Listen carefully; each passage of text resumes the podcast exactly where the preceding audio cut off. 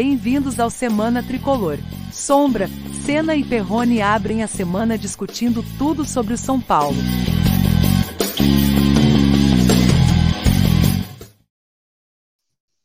Legal, tá começando mais um Semana Tricolor. Toda segunda estamos aqui, né? Eu, Daniel Perrone, Ricardo Sena e hoje recebendo um convidado muito especial do canal São Paulo Raiz, é o Ronei Altieri, né? Seja bem-vindo, Ronei. Boa noite. Boa noite, Sombra. Boa noite, Rica. Boa noite, Daniel Perrone. Satisfação gigante, viu? Obrigado pelo convite aí. Sempre muito legal. Tá no semana, numa semana para lá de especial, né, cara? Sem dúvida. Você chegando aí, não esqueça de deixar o seu like, né? Deixa aí o seu sininho ativado, né? Inscreva-se no canal Semana Tricolor, compartilhe essa transmissão com seus amigos tricolores. Primeiro assunto, rapidamente, vamos falar aqui, papum, vamos falar do jogo de ontem. São Paulo 4 a 0. Vocês esperavam uma goleada ontem, começando pelo Ricardo Senna? Opa, valeu, boa noite a todos aí. Cara, foi demais, hein? Eu não, não, não esperava tantos gols assim, não. Eu não eu, eu, foi um sentimento estranho. Fazia tempo que eu não comemorava um jogo tranquilo, né? Eu não sabia mais como era isso. Mas foi legal. O jogo não começou tão fácil, né? O São Paulo teve alguma dificuldade de criar, travou um pouquinho. Não que o Havaí tenha chegado, né? Ou feito perigo ali ao São Paulo, mas o São Paulo mesmo que estava um pouco devagar no início do jogo, né? mas eu acho que depois do gol do Diego Costa ali abriu a porteira mesmo, né? Então aquilo deu uma tranquilidade a mais para o time aí.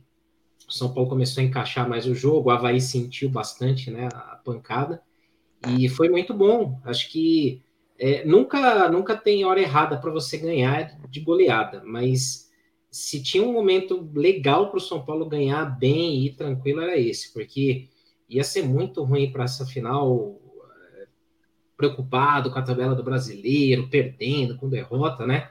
Então acho que conspirou tudo a favor aí para a gente ir mais tranquilo para Córdoba, né, Sombra? Ah, com certeza, com certeza. Ô, Ronei, você foi pro jogo? Você tava lá no Morumbi, Ronei? Não, não tava, cara. Eu já fico preocupado com essa friagem aí, né, cara? Tem que dar, tem que dar uma prevenida, entendeu? Mas fiquei em Pô, casa mesmo, acompanhei. O Alex que, que, que, que, você vai falar aí, Daniel? que, que você vai falar aí, Peroni? Entregou já o estado, do outro. Foi seu compatriota que te entregou, não foi, não foi eu, não. Foi ele que, que fase a mim, velho. Que fase a mim. Os caras tudo de barba branca falando que eu sou velho, cara. Eu vou falar uma coisa, não tá fácil, não. Mas, Sombra, eu não fui, não, querido. Fiquei no sofazão mesmo assistindo, né? E, é. cara, show de bola, meu. Show de bola é, como o Rica falou agora há pouco, né, cara? A gente fica até meio surpreso, né, de, de, de, resolver um jogo no primeiro tempo. Tem coisa aí que a gente tá meio desacostumado, né? Já não faz muito parte desse universo recente do São Paulo, né? Mas eu acho que vem num bom momento, principalmente porque parece que o Rogério acertou o time, tática e tecnicamente, lá com posicionamento de jogadores. Parece que ele deu uma, né? Ele, ele, ele deu uma, uma pincelada ali definitiva naquilo que a gente pode ter do time aí para a final de sábado e para os próximos jogos do brasileiro. Gostei do que eu vi, viu, Sombrar?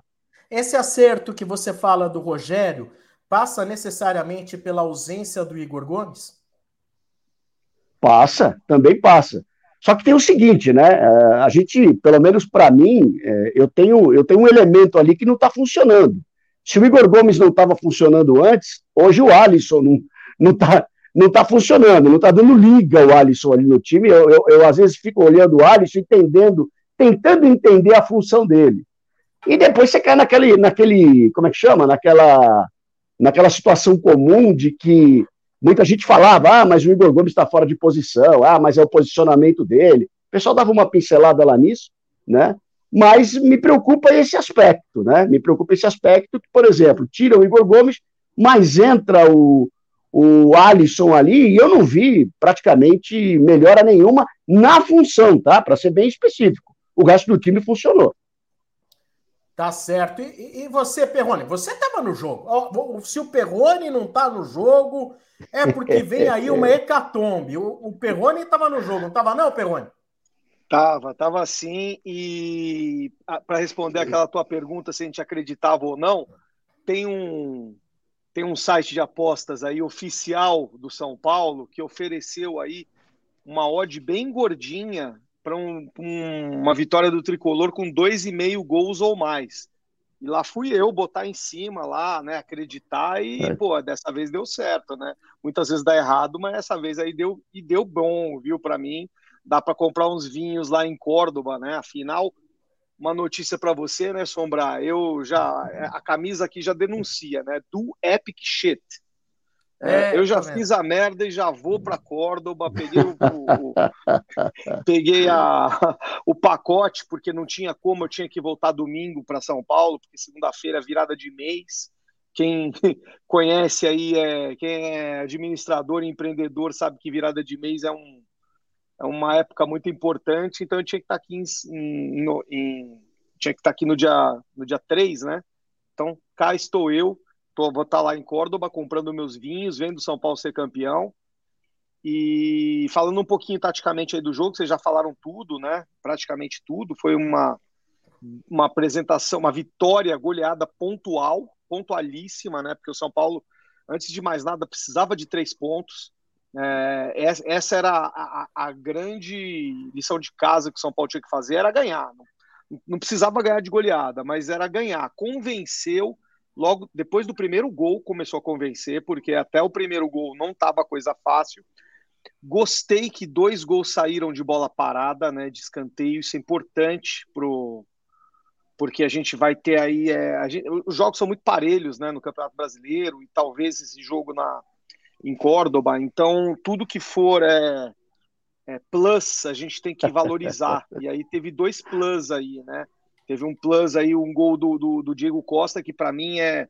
Se o Patrick é, o, é a contratação do ano, na minha opinião, o Diego Costa é a grande surpresa do ano, né? Porque pô, deu uma super volta por cima, é um jogador que ele combina muito bem, né? Posso estar sendo um pouco precipitado, mas é, eu acho que ele combina muito bem com o DNA tricolor entendeu? Ele tem um, é, ele tem um, um pouco daquela garra, aquela raça, né? Dadas devida, devidas proporções, né? Com é, com jogadores que fizeram história aí pela, pela por, por sujar, né? A camisa de barro, né? É, pintado, Lugano, né? Não estou comparando eles com esses com esses ídolos do São Paulo, mas ele está no caminho certo. Patrick é outro, né? É, eu acho que muita gente calou a, a, a, a, boca né, com a contratação do Patrick. E o Patrick, a ascensão do Patrick tem dois motivos. Primeiro, porque ele, no dia a dia, ele foi se recuperando lá da, do início conturbado que ele teve com uma grande lesão e com Covid, né? Uhum. É, e segundo, que o Rogério entendeu de forma assim, acho que até inesperada, o futebol desse cara. É, no, no, em 2020 ele foi muito bem no Inter. E aí em 2021 ele foi mal por posicionamento. Ele estava como segundo volante no Inter e a torcida pegou muito no pé dele. Como está pegando no pé hoje do David, né? A torcida do Inter é bem, bem parecida com a do São Paulo, tá? É, pro bem e pro mal. É, pegou, tá pegando muito no pé do David, que eu acho um bom jogador. Eu acho que o Rogério poderia indicar o David para o São Paulo, nem que fosse por empréstimo, tá lá escanteado. E o Edenilson também, tá, tá, tá sofrendo um pouco na mão lá dos Colorados. Mas assim, voltando um pouco no jogo, é, é mais assim, é, eu acho, eu concordo com o Rony, eu acho que o São Paulo achou aí um, um, um, um esquema de jogo que facilita mais para os jogadores. Eu, eu, eu, digo um pouco mais, Rony, eu acho que essa semana foi muito importante. Semana que teve só treino, teve descanso, né? É. É, só que eu ainda não tô, eu ainda não tô ainda 100% é, entendedor, não é concordador, é entendedor de que o Rafinha vai ser o cara para final. Por quê? Porque teve uma matéria do André Hernan, aliás, uma excelente matéria, né, é, no canal dele, que ele visitou o CT, muito boa, recomendo para todo mundo a matéria do Hernan, que o Hernan pegou lá, por acaso, né, que ele estava lá na, no, no, no, Refis, e lá você tem os, as, as situações é, é, físicas dos atletas, né, aquela coisa do, do, do, do, do agulhinha no dedo, né? E aí ele pegou por acaso ali, tanto é que ele, ele até mandou, botou um print no, no, no Twitter, a situação do Igor Vinícius, que estava abaixo dos outros, estava um, um, na questão de staff, né? Estafado. E eu não sei ainda se a entrada do Rafinha, é, que foi uma boa entrada, né? O Rafinha é um, é um bom jogador tático, né? É muito experiente. Acho que muita gente é, pegou no pé do Rafinha porque o Rafinha era só um zagueiro, né? É, em alguns jogos. Ontem não, né? Nesse último domingo não. Nesse último domingo a gente viu o Rafinha terceiro zagueiro sem bola e com a bola o Rafinha ainda oferecia um pouco de, de, de entrada lá, de chegada junto com o, junto com o Alisson, né? Mas é isso, gostei do, gostei do jogo e acho que ainda a vaga está aberta na lateral direita. Ainda não. Eu gostaria que fosse o Rafinha. Eu acho que esses dois últimos jogos aí mostraram que o, que o, que o São Paulo tem uma, uma forma de jogar que me agrada. Mas, é, e, te, e, tecnicamente, como, como o Rony falou, eu acho que o crescimento dos jogadores é porque a gente teve essa semana de respiro, e isso é muito importante para jogador como o Luciano, por exemplo, que corre o jogo inteiro, e para o Patrick também. Então, e eles foram muito bem. O, o Nestor, que a gente pega um pouco no pé do Nestor também, também foi bem, deu assistência. É, não quer dizer que é o cara da, da, da minha, da, dos meus sonhos para ser segundo, aquele volante híbrido, né? Mas é, acho que o caminho é esse, o caminho está certo, a vitória foi pontual e providencial. O Senna, o Ronei destacou agora há pouco que o Rogério encontrou um jeito de jogar, né? E a partida foi. É, o São Paulo fez uma boa partida.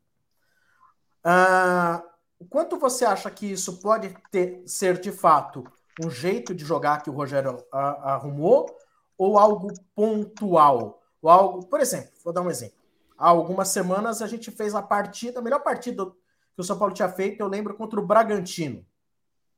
Você pensa assim, puta, se o São Paulo jogar sempre assim, a coisa vai. Aí na sequência, degringolou, agora melhorou, né?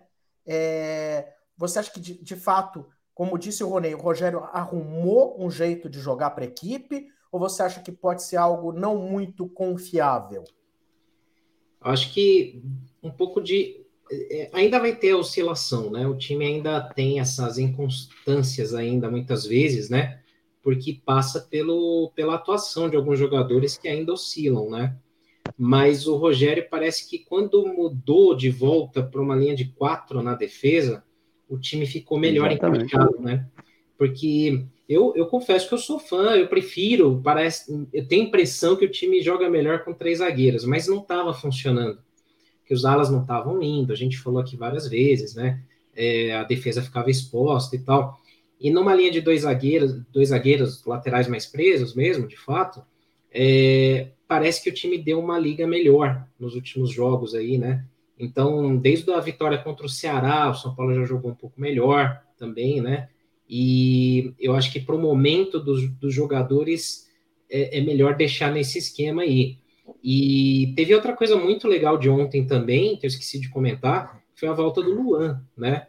Isso aí também é, é um ganho muito grande para a gente, porque talvez ele seja o, o, A gente tem dois caras só que são com esse perfil de volante marcador, que é o Luan e o Pablo Maia, né? E o Pablo ainda está oscilando, porque a gente esquece que ele estreou agora, né? Ele subiu da copinha agora em fevereiro. E a gente já cobra ele como se fosse um veterano.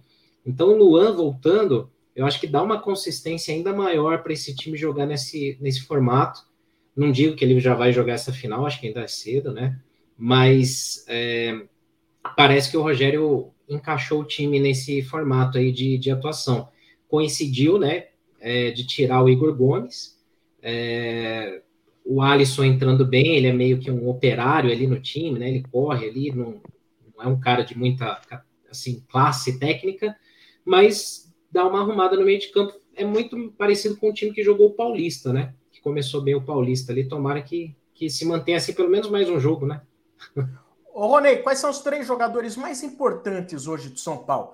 Se tivesse que você escolher, olha, ó, vamos ter que se desfazer do time quase todo, só vão ter que ficar três. Para você, quais são os três jogadores que ficariam? Hoje o Maia, para mim, ele, mesmo com essa oscilação né, que, o, que o Ricardo colocou, é, o Maia, para mim, é muito importante ali, naquela frente de zaga, né? É, existe, uma, existe uma mudança radical de, de funcionamento do 352 para o 442 ou 433, enfim, muito porque a gente povoa mais o meio de campo, né? Então o meio de campo ele fica mais forte, não só para ajudar a defender, como também para chegar a bola no ataque. E o time ganha consistência. Então o Maia nesse trabalho ele é fundamental para a gente, né? Então para mim o Maia hoje é o cara que eu não deixaria sair do time. O Caleri por questões óbvias, né? Ainda eu acho o Caleri muito isolado. É, engraçado como o Luciano acaba sendo, como é que eu vou dizer para você? Parece aquele aquele imã, eu não entendo muito bem disso, mas é aquele imã que não gruda. Sabe aquele imã que é do mesmo polo, acho que é, e que não gruda? Ele e o Luciano. Engraçado que eles são, é, como é que é, solo, né? Nós temos. É, é difícil você ter uma dupla de ataque. A gente foi acostumado com o Renato Serginho, né? A gente foi acostumado com, com Silas e Careca, a gente foi acostumado sempre com essa parceria do meia com um atacante com centroavante, e hoje eles não se conversam. Não estou dizendo no termo de não conversar um com o outro, eu estou falando dentro de campo, não existe jogada. Né? Você não vê jogada Luciano e Caleri. E interessante como ontem, para mim, o Luciano foi o melhor em campo. O Patrick tem sido o Roconcourt, vai. A regularidade do Patrick está muito legal, né? Fazendo gol, jogando bem, armando o time, dando, enfim, o Patrick está tá fora de série. Agora, assim, ontem eu gostei do Luciano. Ele não reclamou, né? Não tomou cartão besta como ele tem tomado.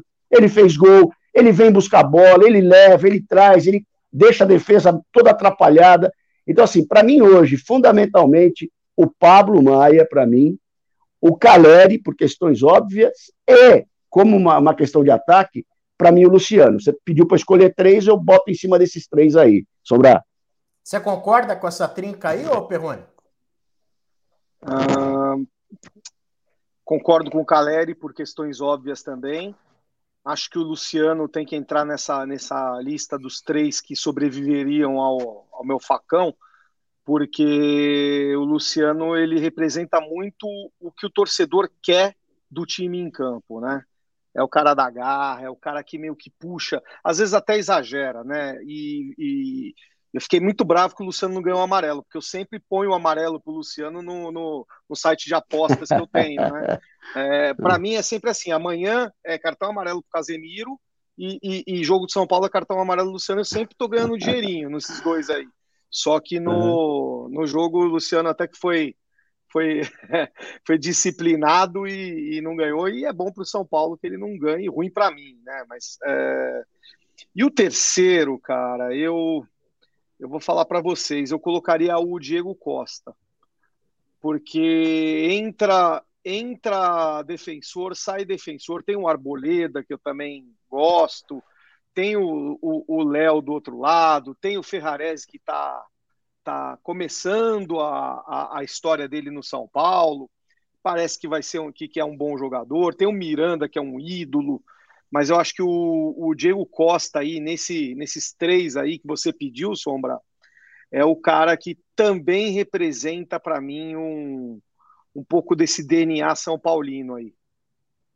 Os caras gostam do Luciano, eu vou te falar, hein, bicho? O Renato Murungaba, essa hora, deve estar tá morrendo de ódio. Mas não compara, vai sobrar. Não compara, Olha, pô. É, não pode comparar. o Miller agora tá nervoso. Ah, vou, isso que eu não vou falar de Pedro Rocha, já, já, mas tudo bem, viu, meu? Mas tudo mas bem. Eu, eu, mas eu sei que o Senna pensa. Oi, diga.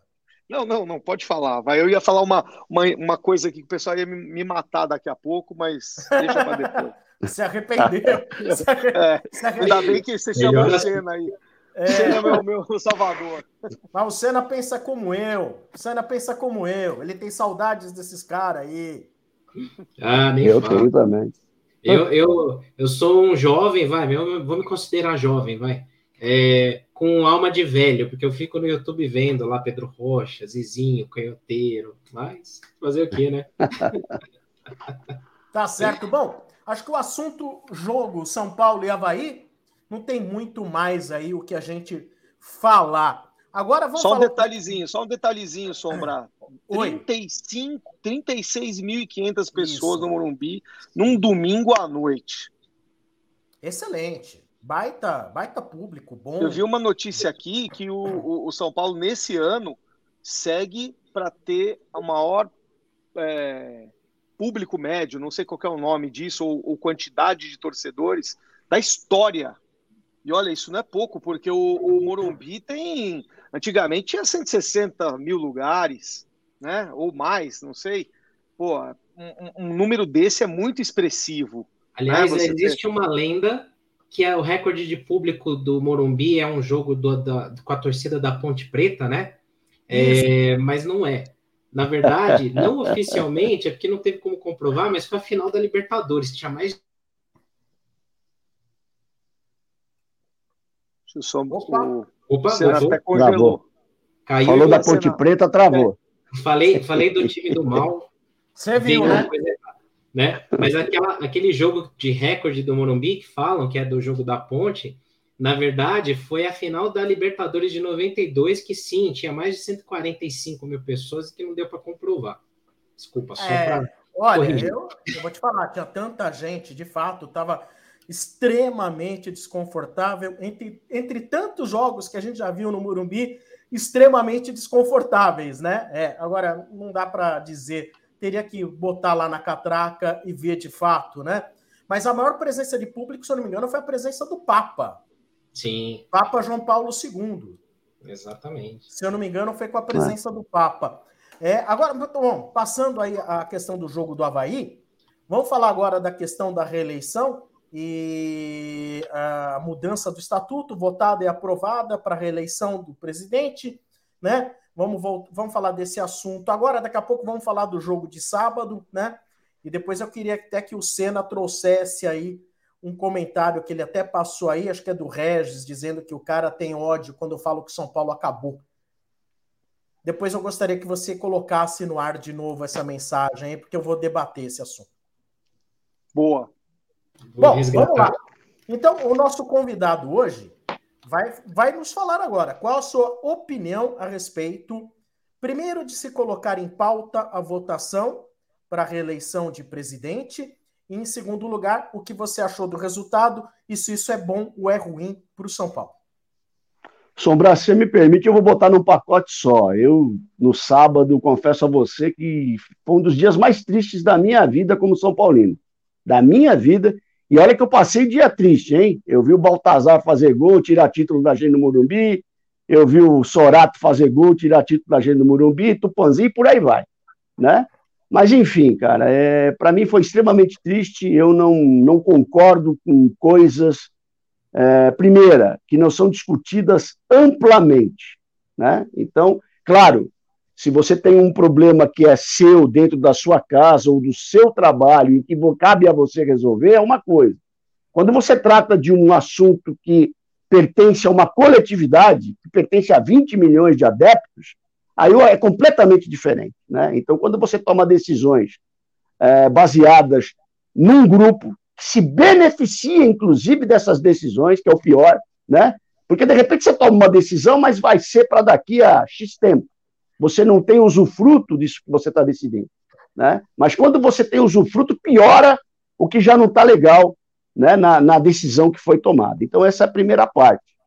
E pior ainda mais quando não existe, e a gente tem percebido isso, infelizmente, pelo relato de muita gente, não existiu nenhum, nada é, em nenhum tipo de processo em que realmente pudesse trazer todos juntos para a discussão. Né? O tal da, a tal da frase do Juntos pelo São Paulo não tinha muita execução, é mais frase mesmo de efeito do que propriamente de participação efetiva de muita gente importante ali na vida do São Paulo, né? Então, isso tudo posto sem o detalhamento, que eu entendo, pelo menos para mim, né, pelo, pelo pacote que foi, um pacote que é prejudicial para a vida de São Paulo, é prejudicial para a imagem de São Paulo. Enquanto a gente está vendo os concorrentes da gente que antes nos invejavam, que antes queriam ser que nem a gente, né? os caras se democratizando, se organizando, seja lá da forma que for, se é por SAF, se é internamente, enfim, se fortalecendo de todas as maneiras, a gente resolve fechar a nossa casinha ali para que um número X de São Paulinos, ditos São Paulinos, possam é, usufruir de uma instituição de 20 milhões, como eu falei. Extremamente triste, continua ainda triste, cada vez que a gente fala nesse assunto, me dá até um nó, porque realmente, para mim, e é claro, né? É claro que a gente quer que tudo se acerte, que tudo se arrume. Não é que a gente quer, a gente precisa, né? Porque senão, você acabou de falar aí com relação à a, a, a, morte né? da, da instituição, os perigos que levam a isso. E a gente tem muito receio. Eu já vi muitos processos parecidos, não só no futebol, com atitudes como essa, né, na vida como um todo, e que geralmente é, o resultado acaba sendo o pior possível. Tá? Mesmo que o resultado estivesse sendo bom, alguém está tentando justificar isso para mim ainda. Ah, mas está sendo feito um trabalho. Não interessa, você não pode se perpetuar ou arrumar formas de se perpetuar, que é o que acabou acontecendo. Se não é uma pessoa, é um grupo. Isso é danoso em todos os aspectos. Numa empresa, no, no futebol, em qualquer coisa que você coloque. Então, gente, é, para mim, é, foi um prejuízo enorme para a instituição, viu, Sombra? E você, Perrone, qual a sua visão desse assunto? É, sim, é, concordo com o que o Rony falou. E, Rony, eu tava, eu, eu sou ouvinte né, do programa de vocês e, e um dos programas lá, né, inclusive que eu fui convidado tudo para participar, uhum é, um dos participantes ele falou uma coisa que para mim sempre foi óbvia, cara. É, não tem surpresa nenhuma, gente. Isso aí não. É, é, é, eu não digo, eu não digo de, do, da gestão atual. Eu não digo do presidente atual. Eu digo assim: o status quo de São Paulo sempre foi esse. É, eu não sei, não me recordo direito dos números, mas se eu não me engano, tivemos 57 eleições na história do clube. Não sei se é esse o número exato, se não for 57 é 58, ou 59, ou 56. E dessas 57, duas, duas foram ganhas pela oposição. Eu tenho. É Bom, é, eu tenho 20 anos de internet de grupo de torcedor de São Paulo. Né? Eu comecei em, em 2002, tá?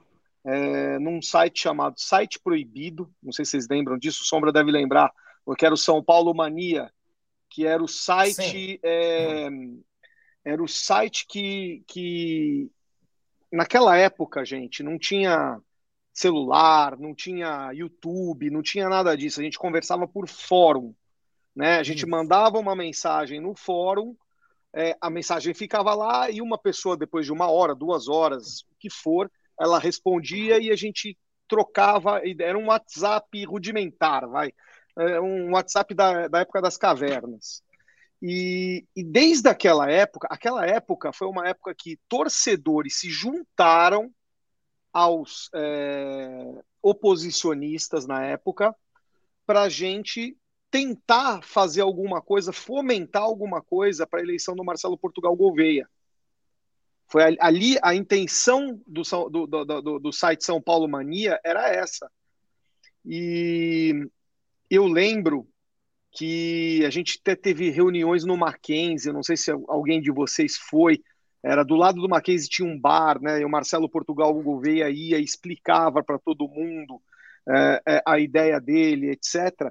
E aquela eleição que foi ganha pela oposição, ali, ali foi uma virada de situação para a oposição.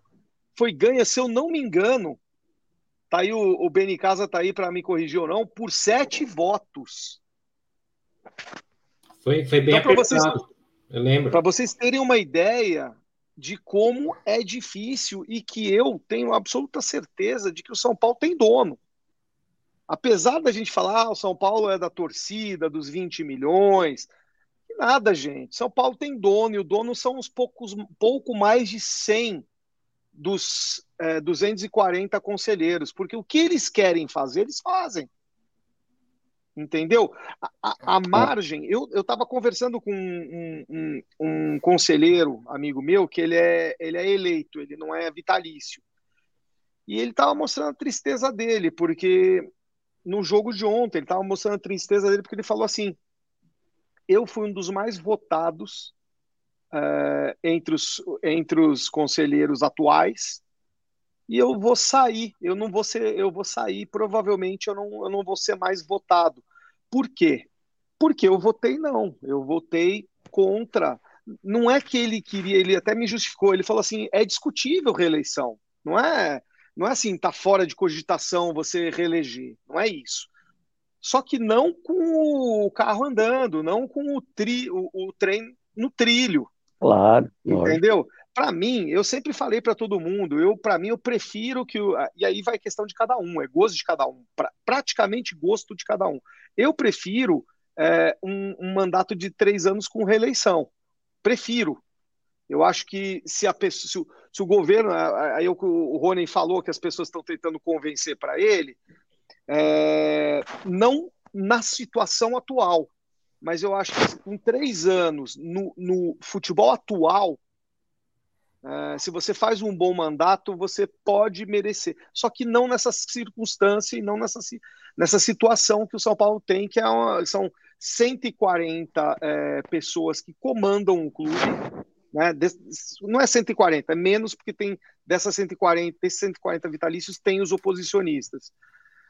Então fica muito difícil a gente falar assim, nossa, é, aconteceu uma vira, um, um, um, golpe. Não, isso daí sempre aconteceu. As pessoas lá dentro, eles fazem alianças, né, eles chamam isso de alianças. Né? Muita gente lá nem é amigo, mas é aliado em, em certas situações, para poder se perpetuar, para poder continuar dentro do, do, do, do status quo é, que é hoje o São Paulo Futebol Clube é muito difícil. Eu realmente eu tinha pretensão lá atrás, em 2000, há 20 anos atrás, eu tinha pretensão de ser sócio do São Paulo para ter uma escalada para virar conselheiro, para poder ajudar o clube. E as coisas assim, de lá para cá, toda vez que eu, eu vou até repetir aí o bordão do, do Rony, toda vez que eu, que eu dou uma machadada na, na, na, na, na terra, eu encontro 50 minhocas ali.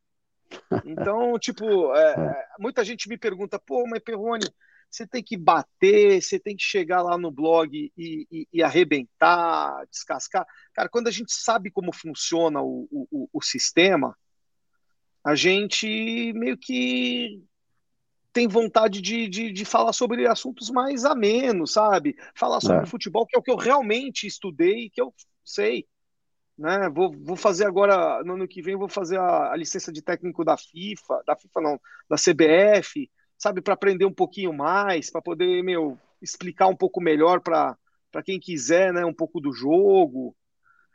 A gente fica decepcionado, porque, infelizmente, muita gente boa pega e fala para mim, para o Senna, para você, Sombra, poxa, entra aqui dentro para ajudar, e a gente sabe o que, que, vai acontecer, a gente só fica com desgosto. Eu vejo o desgosto desse meu amigo conselheiro aí, é, que por ele ter uma visão diferente do grupo, a chance dele ser reeleito é mínima. E é um cara de arquibancada, um cara dos nossos, viu, Sombra? E você, Sena, qual o seu parecer a respeito do assunto? Ah, é uma mais uma mancha, né? É um filme repetido de 10 anos atrás. É, quando a arquibancada estava bem no comecinho, a gente teve um, uma discussão lá na época com um forista, né? O Perrone lembrou bem da época como era o formato de internet, que era de fóruns, né? O Arquibancada tinha um fórum na época, e um dos leitores era o Luiz Cunha, que depois virou diretor de futebol do São Paulo e tal, né? E na hum. época fez uma carta aberta para o Juvenal, que era amigo pessoal dele, é, sendo contra a questão do terceiro mandato, que era uma manobra de estatuto, e eliminar a, a oposição, se perpetuar no, no poder, e aquilo era muito ruim para o clube como um todo. Na época, o advogado do Juvenal era o Carlos Miguel Aidar, pediu direito de resposta, a gente cedeu espaço para ele responder, e começou ali um debate, ali uma discussão que até o Vitor Birner depois publicou. É, e naquela época já a gente já via o quanto que isso poderia ser ruim para o São Paulo. É, o Juvenal ele foi um excelente diretor de futebol. Ele foi sensacional como diretor de futebol, né? Mas como presidente ele deixou a desejar. E as pessoas esquecem isso. Ele já foi presidente entre 88 e 90, também não foi bem, né? É, e depois, com o tempo, isso se mostrou muito ruim. Só que o São Paulo teve a oportunidade, as pessoas que estão no São Paulo tiveram a oportunidade de aprender com os erros e não aprenderam nada.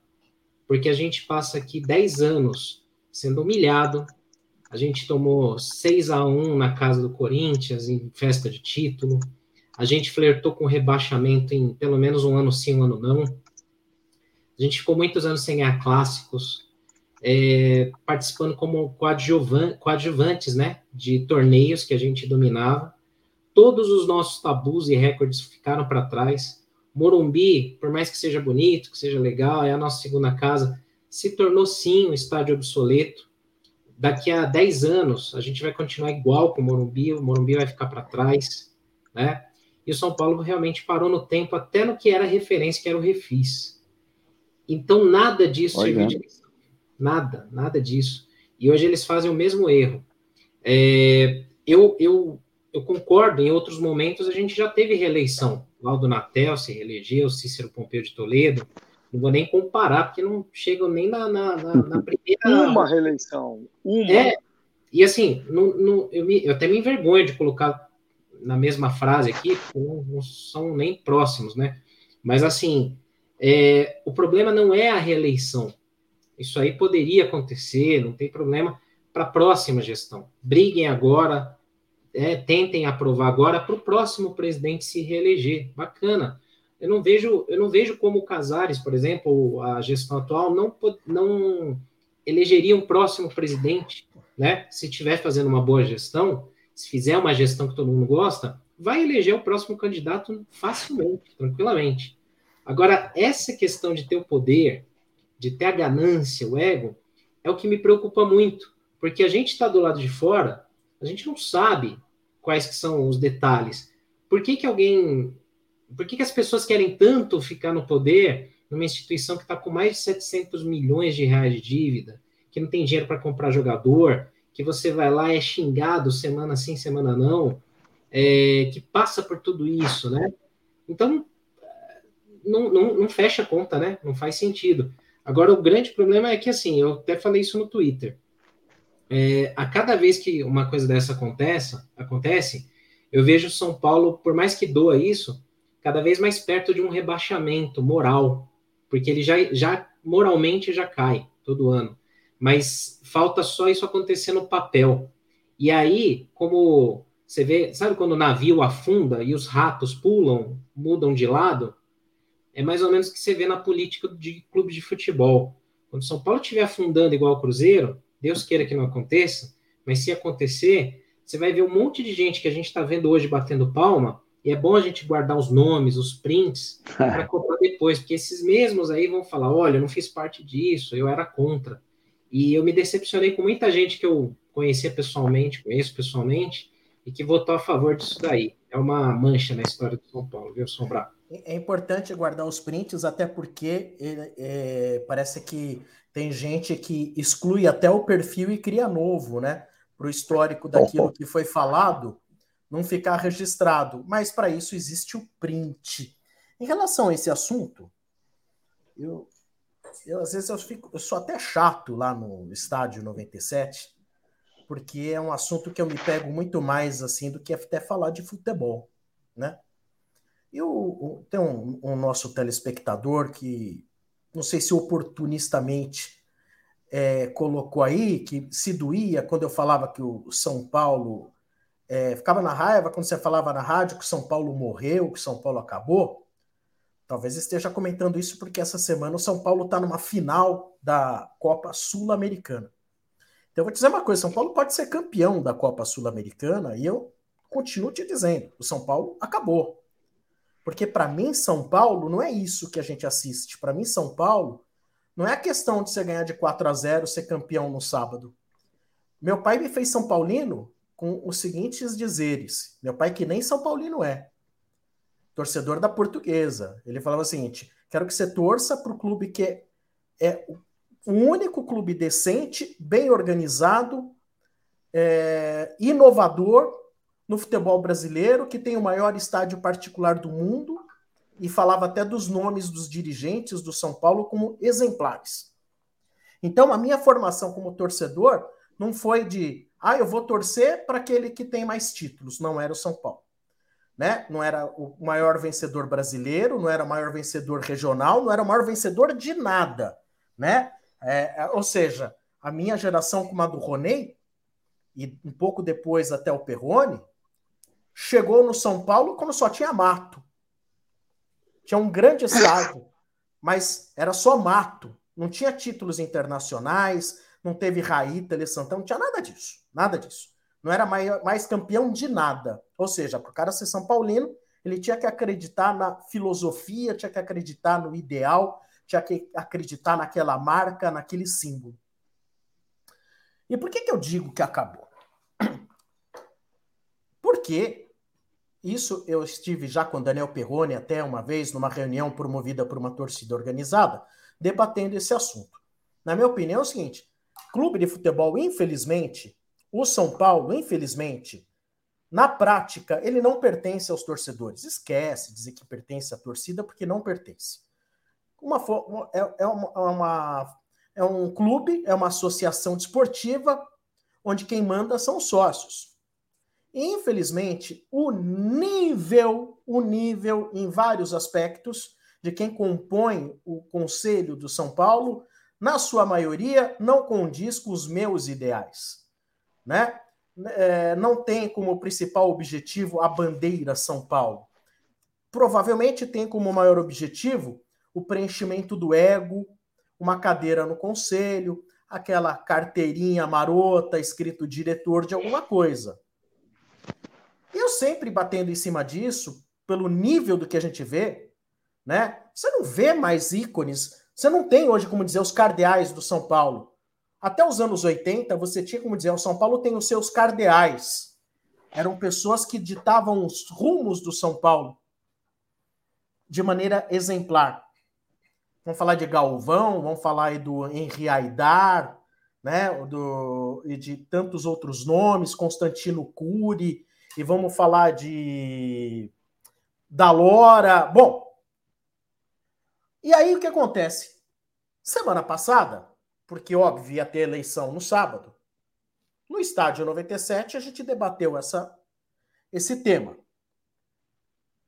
E recebi uma ligação da comunicação do São Paulo tentando se posicionar. Não, sei, sei que vocês estão debatendo, vão debater, etc e tal. Gostaria que vocês soubessem o porquê a gente é a favor da mudança do estatuto. Então, claro, pois não. Estamos aqui, vamos ouvir. A alegação é: o São Paulo precisa ter credibilidade no mercado para alongamento de suas dívidas e demais parcerias. Na ocasião de não se saber quem será o próximo presidente, fica difícil do São Paulo conseguir é, alongar dívidas e fazer parcerias mais duradouras, sejam elas no âmbito financeiro ou não. Quando eu ouvi isso, muito bem, ouvi, muito obrigado, senhor assessor de comunicação. Está dado o recado. É isso? É isso? Então tá bom, está dado o recado. Muito, uma conversa cordial, aliás, é, de alto nível. Eu cheguei à conclusão, gente, eu descobri o São Paulo acabou mesmo.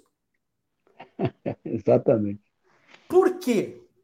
Se o futuro do São Paulo está baseado na permanência de uma pessoa. Exatamente. Então significa que a instituição realmente, no mercado, ela acabou. Você não está emprestando dinheiro para o São Paulo, você está emprestando dinheiro para uma pessoa que vai assinar pelo São Paulo que, oh, tipo, a garantia sou eu. O São Paulo não é garantia para mais nada.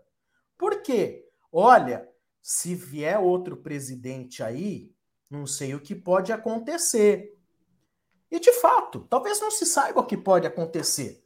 Nem que ele seja de oposição e nem que ele seja da própria situação. Porque se o nível é ruim, ele não é ruim de um lado só. O nível é ruim de maneira ampla. Na maioria, possivelmente. Então, quando você precisa da manutenção de alguém no poder, dizendo que essa pessoa, e se o mercado ainda encara que é, como diz a, a defesa da situação, se, se o mercado ainda encara que a permanência dessa pessoa é a solução, então é porque realmente perante o mercado a instituição foi para o saco, não tem mais credibilidade nenhuma. Então, essa ligação apenas veio a me comprovar que realmente o São Paulo acabou. Ainda que ele ganhe sábado o título, porque tem muita gente falando, não acabou nada, vai ser campeão, vou ficar comemorar e vou ficar bêbado, vou ficar feliz, e você que se dane com a sua ideia de que acabou. Para quem pensa de maneira míope, pode ser. Eu estou tentando enxergar um São Paulo muito distante, diferente talvez daqueles que estão lá. Ô Sombra, a grande dificuldade, puta, tua colocação foi, foi perfeita nesse sentido, porque o, o, o, a pessoa da comunicação que falou isso, incrível como em nenhum momento ela pensou nisso que você está falando, né? Naquilo que a gente ia sentir após a fala dele, porque é uma coisa tão óbvia. Eu estou dizendo, como é que um cara coloca isso como uma justificativa para a reeleição? Aí você fala, cara, então pera um pouquinho, quer dizer que o peso da instituição, o nome do São Paulo, o tamanho do São Paulo inexiste. Quem vai dar o aval para o futuro do São Paulo é uma pessoa que vai se reeleger dentro do São Paulo. Assim, ah, pelo amor de Deus, gente. Isso é um megalomaníaco. Né? Isso é uma postura. É, é, é, é uma postura que ele. É engraçado, né? A gente escuta deles, ninguém é maior do que o São Paulo. Quando Não. vem com esse papo, quando, é, quando a gente escuta isso daí deles, e o cara se coloca completo. Não, se não for eu que estiver lá naquele momento, você, entre aspas, corre riscos aí, você não tem o aval, você não tem. Olha, eu vou falar uma coisa para você. Outro detalhezinho só, o que, o que o Senna colocou foi sensacional, o que você colocou. O Perrone já é da casa, já conhece aquilo profundamente, conhece a entranha daquilo, né? Mas o Sombra, quando você coloca isso, é uma verdade, cara. Engraçado como muita gente, grande parte da torcida que é mais nova, e que bom que a torcida é mais nova, porque ela vai renovando, eu estou tentando fazer meu moleque continuar São Paulino. Não está fácil, hein? Você imagina a pressão aqui dentro de casa. Mas, enfim, grande parte dessa torcida, ser campeão da Sul-Americana, meu amigo, é banquete de luxo e virada de ano, cara. Você entendeu? E hotel cinco estrelas. Não é que a gente desdenha do título, não é isso. É como você falou. A gente não foi forjado nisso daí. A gente não foi forjado em ficar 10 anos e ganhar dois títulos. Nós não fomos forjados nisso. Nós não fomos forjados em presidente, em diretor de futebol, que não tem competência. Isso eu estou falando. O Rony Altieri está falando. Sabe? Nós, a gente não foi forjado, a gente foi forjado com caras extremamente competentes para administrar o São Paulo em todas as suas áreas. Foi por isso que o senhor, seu pai, falou: você vai torcer para um time que é organizado, e nem torcida a gente tinha, Sobrar. Nós éramos no Estado, a terceira torcida no Estado, irmão. A gente ganhou o primeiro brasileiro em 78, um título nacional que a gente não tinha. Olha lembrar... quanto esse São Paulo cresceu. E você vai lembrar em 78, final do Paulista, a nossa torcida é menor que do Santos no Morumbi. Pois é. Pois é, exatamente isso. A gente cansou de ir no Morumbi com duas mil pessoas no estádio. Você entende? Então o São Paulo foi sendo forjado. Eu uso muito uma, uma, uma situação que tanta gente demorou tanto tempo para costurar estrela aqui no distintivo, e agora em pouco tempo os caras estão arrancando tudo, velho. Se bobear, os caras arrancam tudo e deixam até sem distintivo. Então essas coisas são revoltantes quando você escuta, cara. São revoltantes. Porque, claro que a gente vai ficar feliz se ganhar o título no sábado. É óbvio, nós somos torcedores. Agora, dizer para mim que isso é, como é que chama? é cereja de bolo de competência de administração, aí você está de brincadeira comigo. Aí você não conhece a história do São Paulo. E, e sabe o que, que é o pior, só complementando? É que assim, esse argumento de que, ah, mas aí o mercado não vai ter confiança. O mercado não tem confiança quando você vê lavagem de roupa suja saindo na mídia. Quando você vê, por exemplo, é, pessoas que estão em cargos estratégicos sendo investigadas por né, Ministério Público, é, é. processos arquivados, investigações que são jogadas para baixo do tapete, história sem fim, né?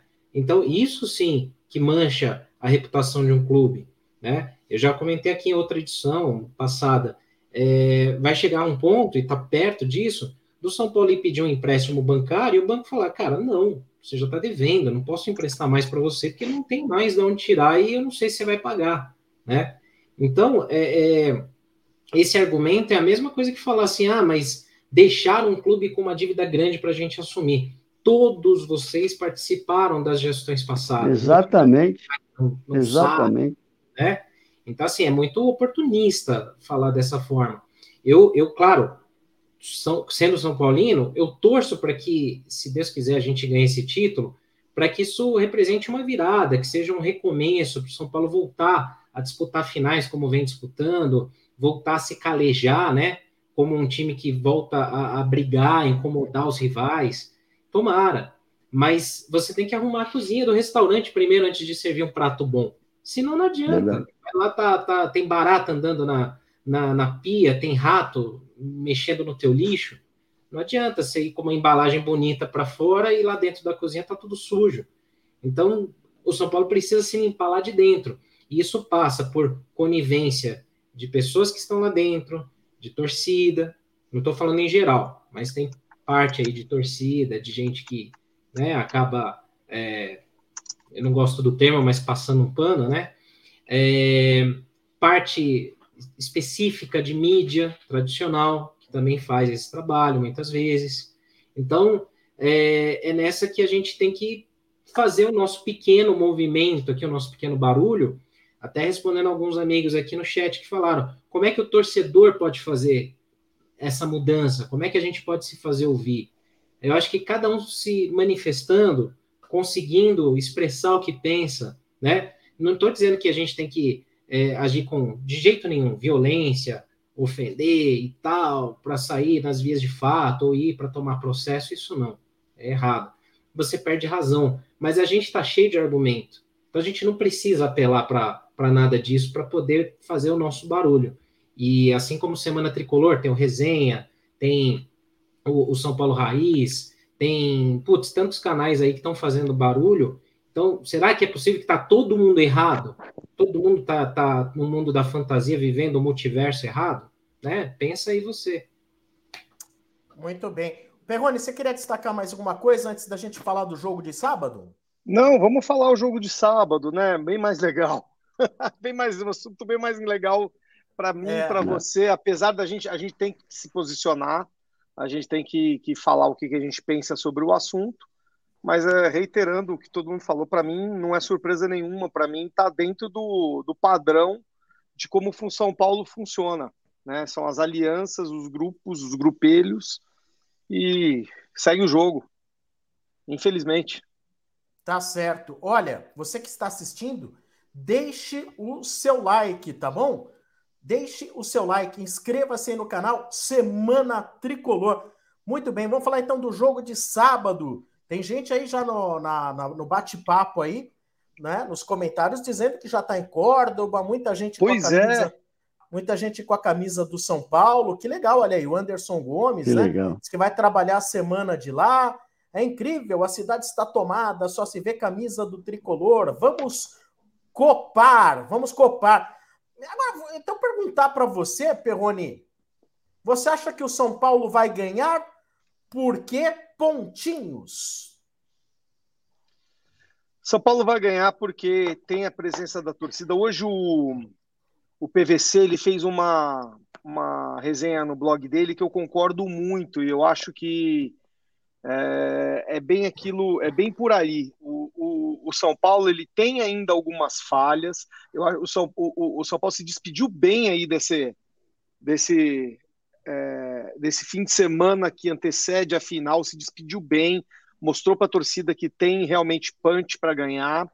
É, o PVC vê uma coisa que eu vejo há muito tempo, eu acho que o Luciano, ele às vezes ele, ele não combina com o Caleri, às vezes fica faltando aquela pessoa, um companheiro para o Caleri lá dentro, que deveria ser o Luciano, mas ontem mesmo teve até um lance que o Caleri pegou a bola e o Luciano é, e o Luciano correu junto com ele. É, parecia o mesmo jogador. Não sei se vocês chegaram a ver um, um, um lance não, desses. E o, o, o, PVC notou isso, é uma coisa que eu, que eu venho notando há muito tempo. Acho que apesar do Luciano ser um, um, um jogador muito aguerrido, um jogador tecnicamente muito bom, ele tem muito recurso. Ontem ele foi um dos melhores em campo, concordo com o Rony, mas acho que tem essa é, tem esse bate-cabeça um pouco. E, mas mesmo assim, o, o, PVC ele destacou aí o número de chutes a gol e chutes direito ao gol. É, o São Paulo evoluiu nisso também, né? Gosto de ver números, né? E tem um outro lado também, Sombra. É, o Lautaro Dias, que é o centroavante do, do, do Del Valle, é o Caleri deles, vamos dizer assim. É, teve uma. Pô, ninguém. Eles não falam lá, porque eles com certeza já sabem qual é o resultado e não querem dar munição para o inimigo, mas provavelmente, provavelmente é coisa de, de duas ou três semanas, no mínimo, de recuperação, porque é um, uma contusão no, no posterior da coxa. Algo, o, que aconteceu com ele, quem viu é, o que aconteceu no começo do jogo, é muito parecido com o que aconteceu com o Nicão contra o Fortaleza. Em três minutos caiu, chorando de dor, né, músculo também do posterior, e o Nicão só está voltando agora, e nem vai, provavelmente ele vai para Córdoba, mas não vai ser titular, nem, nem, nem pode né, ser titular. Então eu acho que, que a saída do Lautaro Dias. Ah, mas pô, quem é o Del Valle? Peraí, a gente tem que ter muito respeito com o Del Valle. E o, o PVC também disse uma coisa que eu concordo. O São Paulo não é favorito, mas ele leva muita vantagem pela torcida, pela camisa e pelo modo como joga. É, se fosse dois jogos, talvez, provavelmente lá em, no Equador, lá em cima, podia ter mais dificuldade. Mas eu acho que talvez um jogo só, com o modo como o São Paulo joga e esse desfalque sensível pro, pro é, que vai ter que mudar o jeito de jogar, porque quem vai entrar no lugar do, do Lautaro Dias é um centroavante mais fixo de área e não é o como o, o Del Valle joga, né? O Del Valle joga muito, assim, vamos fazer só uma comparaçãozinha rápida. Acho que o, o, o, Rony e o, e o Senna podem falar melhor sobre isso, mas eles jogam mais ou menos parecido com uma equipe do Fernando Diniz, assim, vamos dizer assim. Sabe, marcam um pouco em cima, tocam a bola, tem um pouco de dificuldade de chutar no gol, por isso a presença do Lautaro Dias é importante. Então, tô, tô, tô esperançoso e alinhado com o que o PVC disse no blog dele com muita racionalidade. Tá certo. E aí, Senna, São Paulo vai ser campeão por quê? Porque tá com mais fome que o Independente Del Vale, a gente tá muito na pegada. Eu acho que eu tô confiante, tô otimista. Lá do torcedor aflorando totalmente aqui, mas acho que a gente tem uma, um, um adversário difícil, não é fácil. Esses dias eu tive a oportunidade de fazer uma live com um canal lá da Colômbia que acompanha o Del Valle de perto, apesar de ser do Equador, né? E a gente vai trocar uma ideia lá em Córdoba e eles estavam falando, o Del Valle é um time que assim é um projeto europeu dentro do Equador, né? Eles, eles investem muito na base para vender jogador, para formar é, é, capital, né? e com isso eles conseguem fazer um scout muito bom de contratar pontualmente jogadores, né? Porque o poder financeiro não é tão grande. E lá no Equador eles têm sobressaído muito, muito em relação aos outros, que são mais tradicionais, né? Então, não à toa foram em final de Libertadores, já ganharam uma Sul-Americana em 19, estão chegando numa outra final. Não é um time bobo, não é um time fácil, a gente tem que ir muito atento. É, e, e, tem um pouco disso que o Perrone falou também. É um time que trabalha bem a bola, fica tocando, tocando. O Lautaro Dias é o goleador, goleador dos caras, quatro gols em seis jogos na Sul-Americana. Se não jogar, infelizmente, apesar do problema, mas é um, uma boa para o São Paulo. Mas eu acredito sim que o São Paulo está mais na pegada, na, no foco, assim, do que, por exemplo, em outros jogos que a gente viu no Brasileirão. E isso aí talvez possa fazer muita diferença junto com a torcida que vai estar tá lá. E aí, Ronei, o Del Valle assusta? Não, não assusta. Para mim, não assusta. Sombra, você bem claro. E, e, e, sempre, a gente sempre usa essa, essas palavras, né? O Perrone acabou de falar com todo respeito ao Del Valle. Mas assim, tudo bem. tirando essa parte aí filosófica do adversário, não pode assustar, não pode assustar o São Paulo. Eu imagino o seguinte: em momentos de decisão, existem pacotes que você apresenta, né? E o nosso pacote, o nosso pacote, aí, é, aí tem peso. E eu vou falar o que, que pode diferenciar no final. O nosso pacote, história, camisa, títulos internacionais, jogadores, o próprio elenco de São Paulo é um elenco superior ao elenco do Del Valle. Então, assim, o pacote do São Paulo hoje ele é muito mais completo do que o pacote do Del Valle. Isso dá uma vantagem para o São Paulo. Né? Você pega o Rogério Ceni, por exemplo, como treinador, apesar de eu mesmo ter criticado uma série de vezes, né? E, e, ele receber muita crítica, é um cara tarimbado e acostumado a decisões desse nível. A gente não pode dizer, ah, o Rogério é inexperiente e tal. Não, ele está acostumado a decisões, independente de estar tá dentro do campo ou fora do campo. Então eu imagino que o pacote do São Paulo hoje seja superior ao pacote do Del Valle. E, portanto, esse favoritismo maior para o São Paulo. Existe uma coisa que eu achei muito legal o Senna ter falado, que é a questão da fome. A fome é fundamental numa decisão de título. Isso pode trazer um equilíbrio para o pacote. Por que, que eu estou falando isso? Com toda a fome que a gente esteja do lado de fora, e o Senna sabe disso, o Perrone sabe, Sombra sabe, com todo o pacote, com toda a vontade, os caras vão ficar dias na estrada, vão comer mal, vão, né, vão, não vão dormir, aquela sede. Irmão, se os 11 caras que entrarem jogando não tiver com esse apetite, não tiver com essa fome, pode ter leão na arquibancada, velho, que os caras não vão se sensibilizar, né? Naquele momento, aquele momento que, que a fome do adversário pode ser maior do que a nossa fome. Então, assim, eu quero acreditar, eu quero acreditar, acredito na fome da torcida, acredito no pacote, acredito em tudo isso que dá superioridade ao São Paulo. Só que dentro do campo, o jogador do São Paulo vai ter que estar com fome. Eu falei essa semana uma coisa até meio antiga. Será que o cara quer estar num pôster, né? Que a gente vai comprar na banca no final de semana? Se é que ainda existe pôster para comprar na banca, que a gente comprava a revista Placar, né? No começo da semana, ia correndo, senão acabava, e você não tinha mais pôster, né? Então, assim, será que o cara quer estar na história de São Paulo? Por que, que hoje tem essa interrogação? Porque a gente tem vivido momentos que você percebe que os caras não estão afim. Não estou dizendo especificamente desses. Parece que os caras não estão muito afim de estar lá no túnel pintado, de ter um nome cantado pela torcida, mas enfim, isso é um detalhe, tá? Então, em nome desse pacote melhor, em nome desse pacote mais tarimbado, né, com mais experiência, com mais vida em decisão, eu acredito muito mais no São Paulo do que uh, no Del Valle. Agora é o seguinte: jogadores, tem que ter fome, irmão. Tem que ter fome dentro do campo, tem que entrar dividindo e comer a bola. Porque se não fizer isso, se os caras tiverem um pouquinho mais de apetite, aí esse pacotão todo, os caras vão jogar na minha cabeça e mandar um chuparrone no domingo, viu? Olha, eu, eu, eu, o meu pensamento vai muito também, caminha muito ao lado do que o Rony falou aí, porque assim, não estamos falando do São Paulo do Cilinho, do Minelli, não estamos falando do São Paulo do Tele ou do Murici, do Paulo Autuori. Nós estamos falando de um São Paulo aí que hoje é, frequenta a Sul-Americana, né? Então, pela questão técnica, eu não vou me arriscar a dizer que a gente tem mais técnica do que eles. Isso eu não vou fazer, mesmo porque a gente cá também já não tem lá aquela técnica toda. Quantas vezes a gente sofre para ganhar de 1 a 0 dentro do Morumbi de adversários horrorosos, né? E até por não ter visto também o Del Valle. E aí eu vou muito no que falou o Ronê. É... Eu acho que o adversário, quando ele olha lá que vai ter só torcida do adversário, um contexto decisivo, né?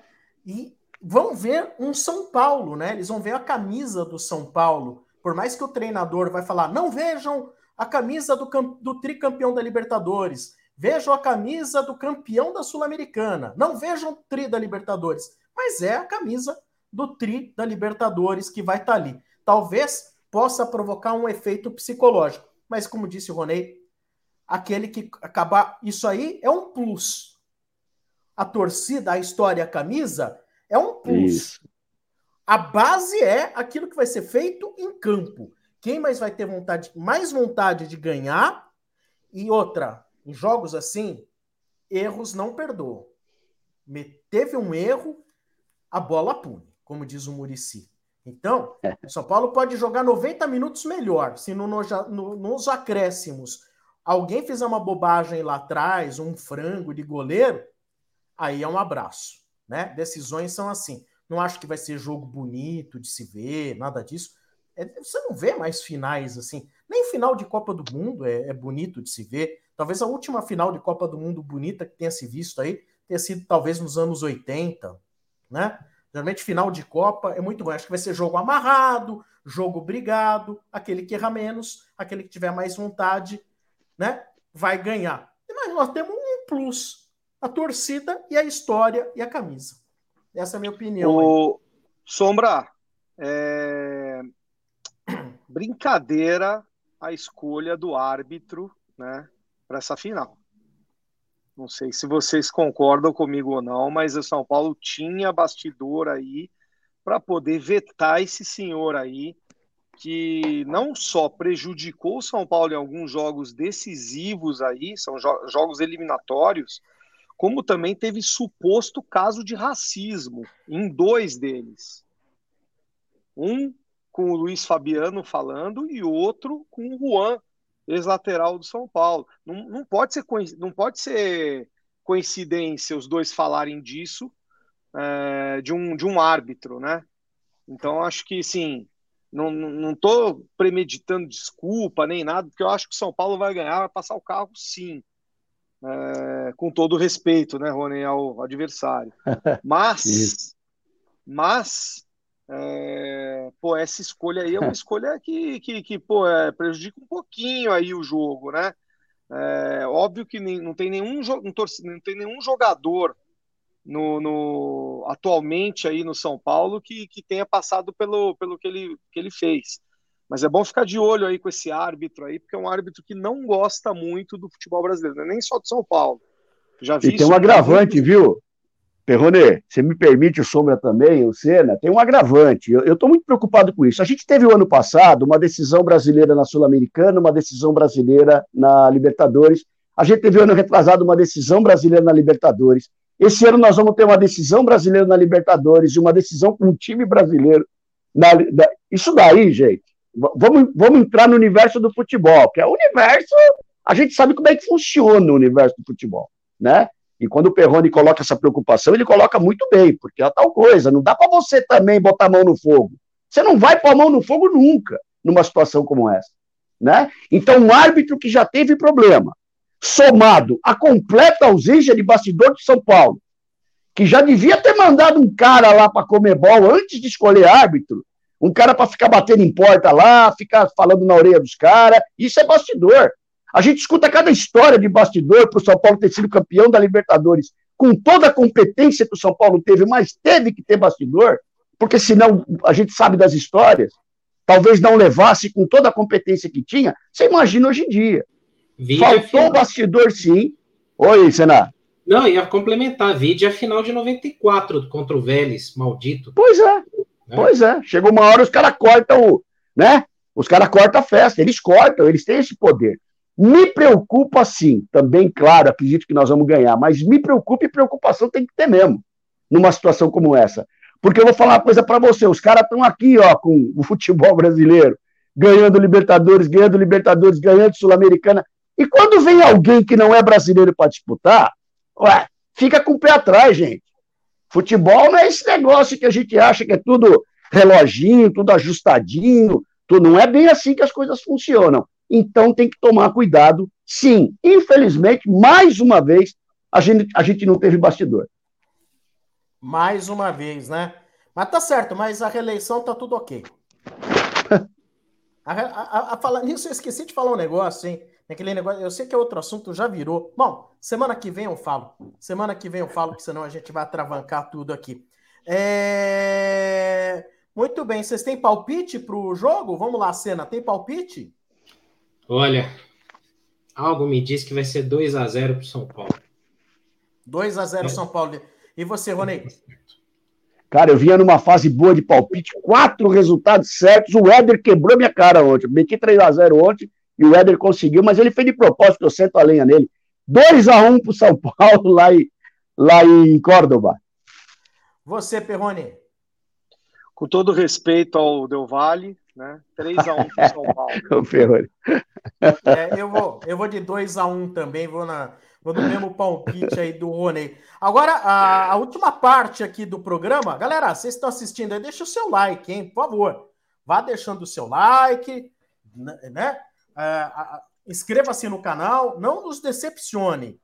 Queremos saber aí, então, os nossos amigos, quais foram as três melhores partidas, três melhores partidas individualmente falando, que já assistiram de um jogador vestindo a camisa do São Paulo. Os três melhores jogadores, né? Que já. Três melhores partidas que nós já vimos de algum jogador com a camisa do São Paulo. Vou começar com Perrone hoje. Opa! Né? Quer, me, quer me ferrar, né? Porque eu ainda não tinha feito a minha ah. pesquisa. Não, não, mas vamos lá. Não, tô, tô, tô, bem, tô dentro aqui. Então, gente, são partidas que a gente pode ter visto. Quer dizer, né? Vamos, vamos criar uma regrazinha. Que a gente pode ter visto tanto no estádio, que é até mais legal, né? Que você tenha uma, uma lembrança 360, quanto na TV também, tá? Mas você tinha, você tem que estar nessa época, na época que o, que o jogador fez o fez o, você tem que estar vivo nessa época, né? Nós quatro estamos bem vivos aqui para ver. Uh, então eu vou falar os três primeiros aí que, na minha opinião, me surpreenderam muito. Né? Tem vários. Primeiro, Raí, 1991, tem como não tem como discordar. Eu acho que se um de vocês discordar, eu saio da, da, da do programa agora tá? Aquilo ali que o Raí fez em 91 contra o Corinthians é para fechar, né? É fechar o a atuação de gala né, do Raí, acho que todo mundo aí pode, pode falar. Uma outra que me chamou muito a atenção, é, e eu estava tá, em campo, também, o do Raí também estava, mas eu estava em campo, foi, juro para vocês, decidiu o título. Rogério Ceni Mundial 2005. Gente, o São Paulo ali tinha uma, aquilo que você, Rony, e que o Sombra falaram. São Paulo tinha fome ali. São Paulo não tinha Isso. um time melhor que o Liverpool. É, o São Paulo tinha fome. E o Rogério parecia que não comia fazia um mês.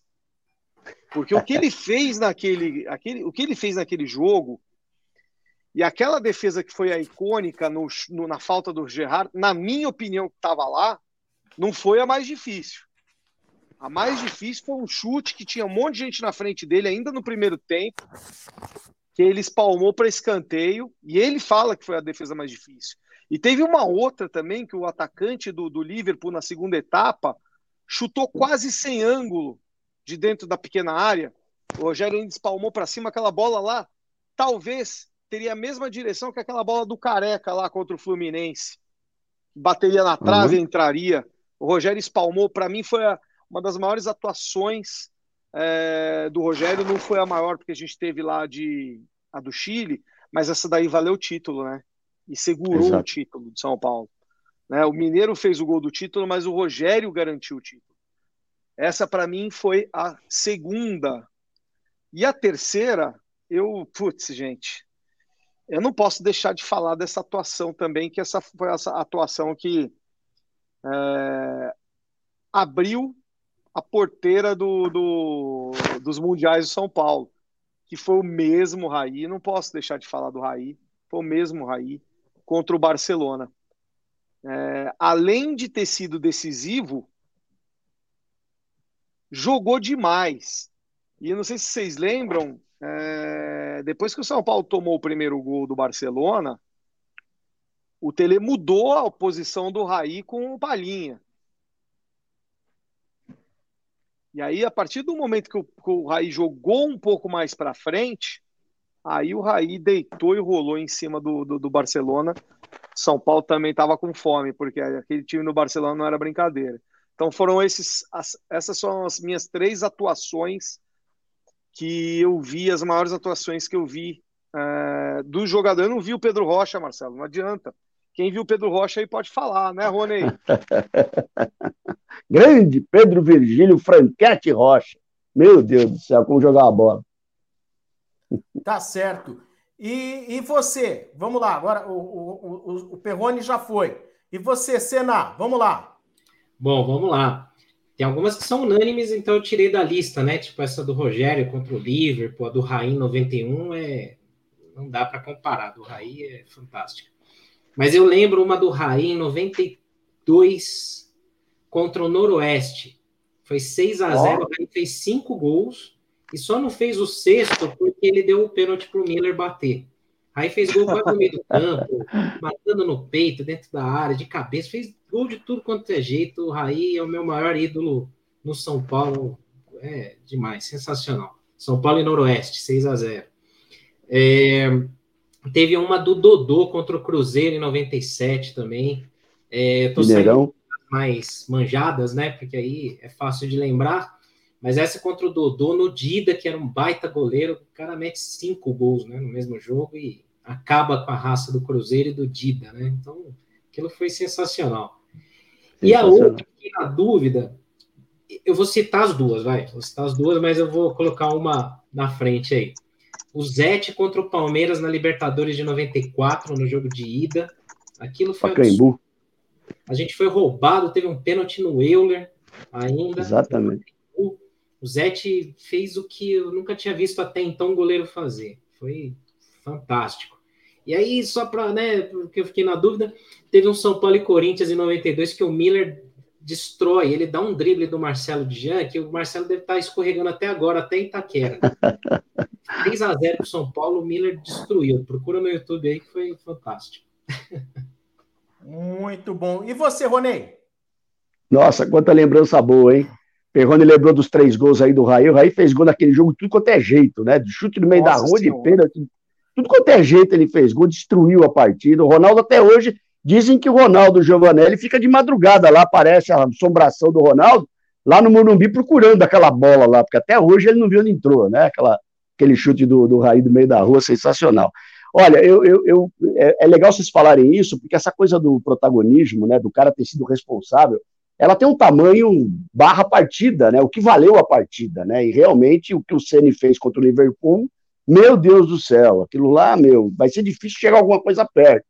O que o Raí fez contra o Barcelona vai ser muito difícil chegar alguma coisa perto, né? O gol de falta que ele fez, o que ele jogou aquele jogo também, né? Então, assim, maravilhoso o Raí, ó, em vários momentos da história. A gente tem, eu, eu vou deixar o meu especial aqui pro finalzinho, mas a gente tem, tem os gols do Everton. Quem não lembra dos gols do Everton contra o Botafogo, né? A gente fala, ah, os gols do Everton, você não fala nem o jogo né, naquela semifinal do Campeonato Brasileiro, que o Everton fez aqueles dois gols, o São Paulo vira o jogo e consegue se classificar para a final, que é um momento também é, inesquecível. Existe um momento para mim, é muito legal, porque o Raí Barcelona, lógico, eu não estava, o, o, o, o Ceni o Ceni contra o Liverpool, lógico, eu não estava, mas tem um que eu estava. O Valdir Pérez contra o Atlético Mineiro em março de 78, no Mineirão. Ali o Valdir Pérez foi protagonista, é. né? Engraçado que ele não pega nem o pênalti, filha da mãe, e os caras chutam tudo para fora, velho. Então, assim, ele encheu tanto o saco dos caras. E o Valdir, se você assiste a partida. Isso, se você assiste a partida toda, você vai ver a partidaça que o Valdir Pérez fez durante o jogo, né? Depois da prorrogação e nos pênaltis. Então, assim, gigante Valdir Pérez, que deve estar assistindo a gente lá da, da Arena das Nuvens, lá em cima, né? E o Valdir Pérez ele foi protagonista né, nesse jogo, porque esse jogo dos pênaltis do Valdir, a gente não poderia deixar de esquecer. E quando vocês propuseram o tema, na hora me veio o Valdir na cabeça, porque foi muito marcante. O nosso primeiro Campeonato Brasileiro ganho daquela maneira, lá no Mineirão, contra um adversário infinitamente mais forte, que era o Atlético na época, né? E o Valdir conseguir trazer esse momento aí pra gente que é inesquecível, né? Legal. Olha, eu é, eu tinha já anotado aqui alguns aqui, e um deles é esse do Valdir mesmo, de 77. Minha primeira, primeira grande alegria. Quem manda ser velho, né, Sombra? Quem manda, ser velho, tá vendo? Eu e o Senna como os caçulas aqui do grupo. É, né? caçula. A não... Embora. A gente não passa por isso. É. Agora, é, embora, cara, naquela época lá também, o Valdir tivesse feito partidas incríveis, né? O, não sei se outro dia, até uma arquibancada tricolor, sei lá, estava em grupo de WhatsApp e tal, uma sequência de defesas do Valdir Pérez. E vou te falar, tem uma defesa que ele faz que é fantástica, onde ele pega a bola no ângulo, mas ele não espalma a bola. Uhum. Ele segura e traz com ele para o chão.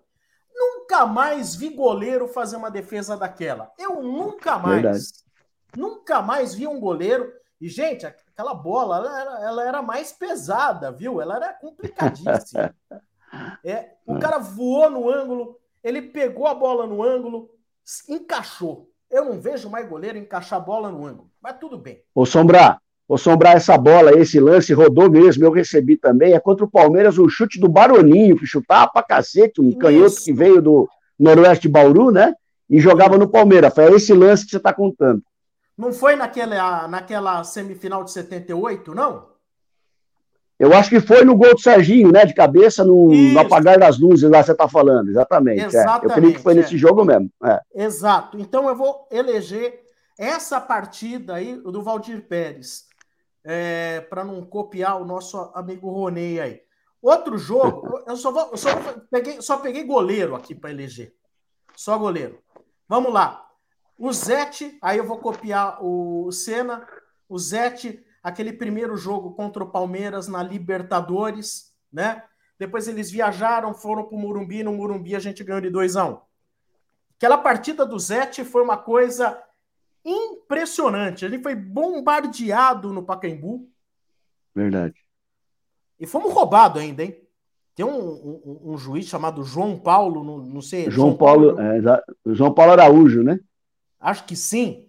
Pô, é. não sei se foi o César Sampaio, puxou o Euler dentro da área, fez pênalti, mas foi escabroso, pênalti escabroso, assim. Embora o São Paulo não tenha jogado nada aquele jogo lá, né? Se não fosse o Zete, a gente teria tomado de 3, 4 facilmente. E outro jogo, cara, é assim, muita gente talvez, eh, como eu vou falar de goleiro, eu vou relembrar um aqui do Rogério Ceni. Foi uma partida que eu achei incrível. O São Paulo perdeu esse jogo. Foi contra o Fluminense na semifinal da Copa do Brasil de 2001, no Maracanã. Acho que foi Rio-São Paulo. Rio-São Paulo. Esse aí. Semifinal da Copa Rio-São Paulo 2001, no Maracanã. São Paulo ganhou no Morumbi de 1 a 0.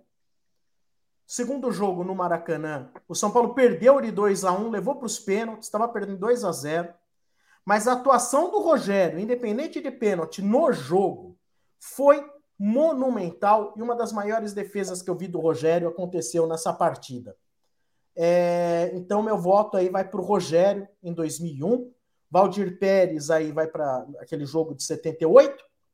E o Zete em 94 contra o Palmeiras. Esses são os meus as três atuações. Agora é lógico, né, gente? Tem tanta atuação boa assim você vai lembrando, ah, teve essa, nossa, eu lembro daquela. Como vocês disseram, aquela partida do Everton contra o Botafogo foi uma coisa descomunal, né? E quantas partidas que a gente não viu, pelo menos aí os velhos vovô aqui, do, do Renato Morungaba e do Zé Sérgio. Meu Deus. Então, assim. Meu Deus do céu. O Zé Sérgio. Zé Sérgio, assim, era, um, Zé Sérgio era, um, era um jogo à parte, que era sempre o Zé Sérgio contra o lateral direito. Isso, então, assim. Era um jogo à parte ali. Talvez metade dos jogos que o Zé Sérgio fez tenham sido jogos fantásticos. É um negócio de outro mundo que ele fazia. Verdade. Né? E Dario Pereira e tanto. Bom, tudo bem, vai. Vamos parar para dormir. volta para terra, volta para tá terra. Legal vocês parar, agora que tá legal, pô. Agora que eu tava é gostando. Verdade. Muito bem, é isso aí. Ô, ô, ô Perrone, tem, tem, quem quiser comprar caneca aí do Semana Tricolor, compra onde, hein, Perrone?